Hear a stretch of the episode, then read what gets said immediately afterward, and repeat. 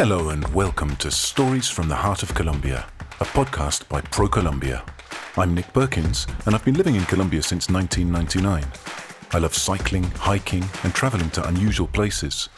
For a long time, I've been dreaming of visiting every department in Colombia on one round trip, but I hadn't been able to do it until this year, when I was finally able to plan the trip of my dreams. A trip that would take me to each of Colombia's 32 departments, plus its capital, Bogota, to spend a day or two exploring their magical geographies, witnessing their immense biodiversity, and soaking up their majestic vistas, all while enveloping myself in the warmth of their peoples. In each episode of the podcast, I explore emblematic places in one department. On my journey, I learn about the customs and cultures of the people I meet, and I record a travel diary of their experiences, stories, and legends. The diary becomes an intimate and very personal record of the flavours, colours, and sounds I discover in this land of infinite horizons. Colombia has something for everyone. Join me on this unprecedented sonic journey around one of the most diverse and fascinating countries on Earth. I'm Nick Perkins, and this is Stories from the Heart of Colombia.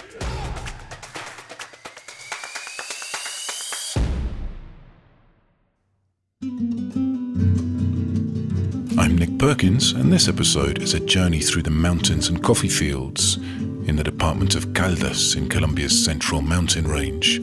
I set off from Mariquita at half past six in the morning to get a head start on the day and took the mythical road up to Alto de Letras, a road that in cycling circles is said to be the longest climb in the world.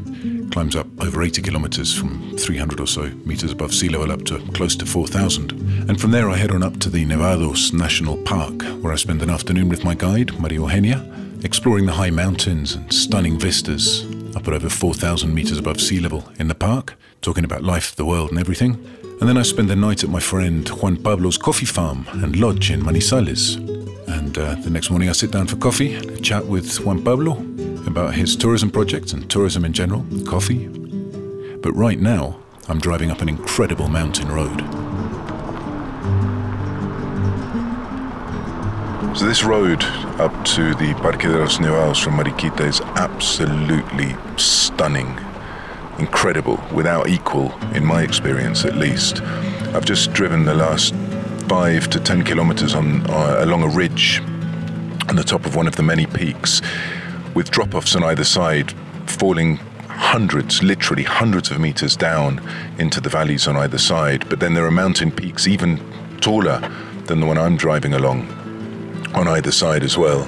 You can also see why this uh, area of the country is called coffee country. As you start driving up uh, out of Mariquita, the uh, coffee plants start to appear. And right now, I'm looking out over a view I can probably see for 50 odd kilometers. And the vegetation that I can make out is basically all coffee plantations up and down the sides of the mountains, interspersed with, uh, with plantain. And just now, I just came through a little village um, but just as I was coming through the village, all of a sudden the clouds uh, in front of me opened up for just a moment, and I caught sight of the magnificent peak of the Nevado de Ruiz, way, way ahead of me in the distance, and uh, that's where I'm going.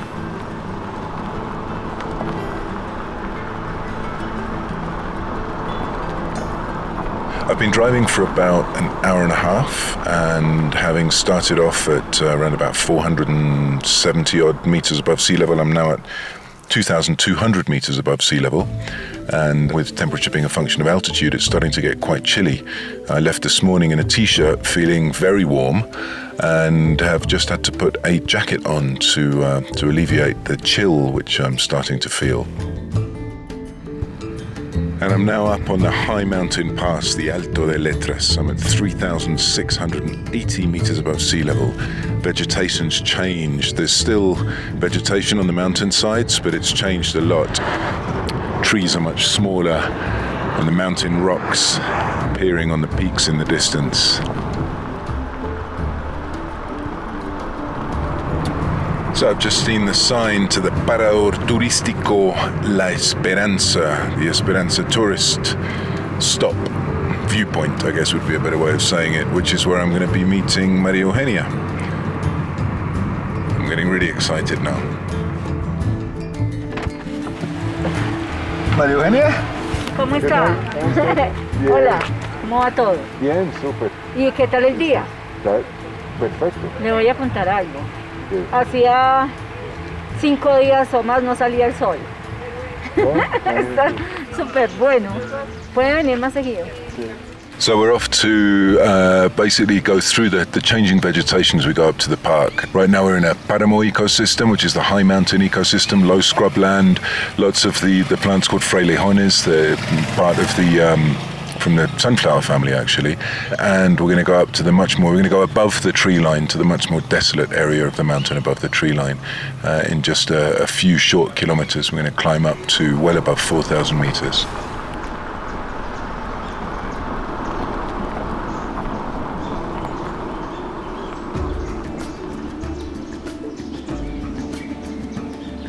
We just stopped for a second at the point at which the Paramo ecosystem starts turning into the high mountain ecosystem. We're at about 4,100 meters above sea level. To my left, there's still the Paramo ecosystem with the Frailejon plants poking up above it. And to my right is now the mountain ecosystem. It becomes much more rocky. The scrubland's much sparser. You can start seeing bits of scree slope, and in the distance, just through the clouds, you can just about make out the beginning of the snow line. Estamos entrando por la zona norte. Eh, acá estamos a 4.138 metros de altura. So Maria Eugenia's um, just been pointing out some of the, the, the key local points on the map. Um, where we're standing right now is right at the very entrance to the park, and we're going to drive into the park. We'll drive up about five kilometers, uh, which is as far as you're allowed to go by car, and we'll be in a place called the Desierto de la Soledad, which is the desert of solitude. Uh, and from there, we're going to take a walk, and I'm going to um, describe a little bit about where we're walking, what it looks like while we're there. She was explaining that there are three peaks in the park. There's the Nevado de Ruiz, which is the one that we're going to go up uh, to. It reach about four and a half thousand meters above sea level. There's the Nevado de Santa Isabel, uh, which is at uh, just over 5,100 meters above sea level, a little bit lower. And then there's also the Nevado del Tolima, which is at uh, 5,215 meters above sea level. Maria Eugenia is giggling in the background because uh, I was leaning over to look at the, the number uh, printed here on the map.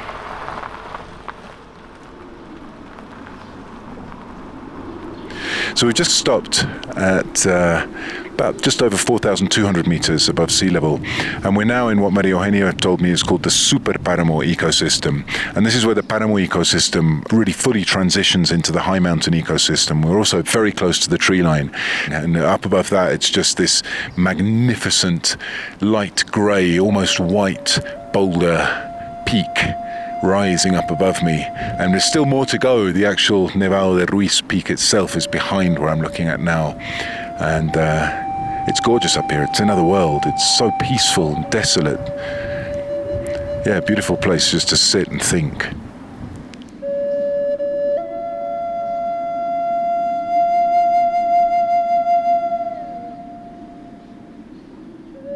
Yo digo que hoy es el único día despejado de la última semana. So we managed to find the only non-cloudy day for the last week, Maria Eugenia tells me, which is such a joy. The views are just amazing. We've now come up a bit further. You can probably hear I'm a bit out of breath. We're very high up now. And uh, there's a sheer pink cliff in front of me, which has been produced by some ancient lava flow. In the distance, we can see another volcano. They call it the El Volcán de la Olleta, which is usually shrouded in mist. And it's completely clear today. It's absolutely defined detail of its, uh, of its collapsed edges in front of us.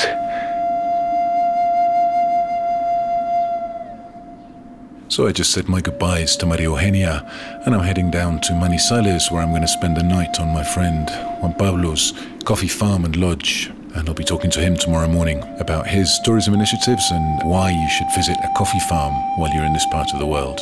Got a two hour or so drive ahead of me, and then I'll be down in the slightly warmer climate of Manizales, coffee in hand. Nick, muy buenos días, muchas gracias. Qué gusto tenerlos por acá. So I'm sitting here with Juan Pablo Echeverri, and uh, he's the owner of a beautiful coffee plantation set in rolling hills close to the town of Manizales. This is really interesting. So, when Bud was saying, I mean, the, his family's been involved in coffee production for many, many years, going back to his great grandparents. He himself is actually an industrial engineer. Uh, he chose a different path for himself. He went to study in Bogota, he lived outside Colombia, and he was talking about the way that his family has been very, very much involved with coffee production for many years. His father was involved with the, uh, the Federación Nacional de Cafeteros, which is the Colombian National Coffee Federation, very much involved in um, monitoring monitoring and uh, legislating over processes of coffee production in Colombia. But he chose a different path.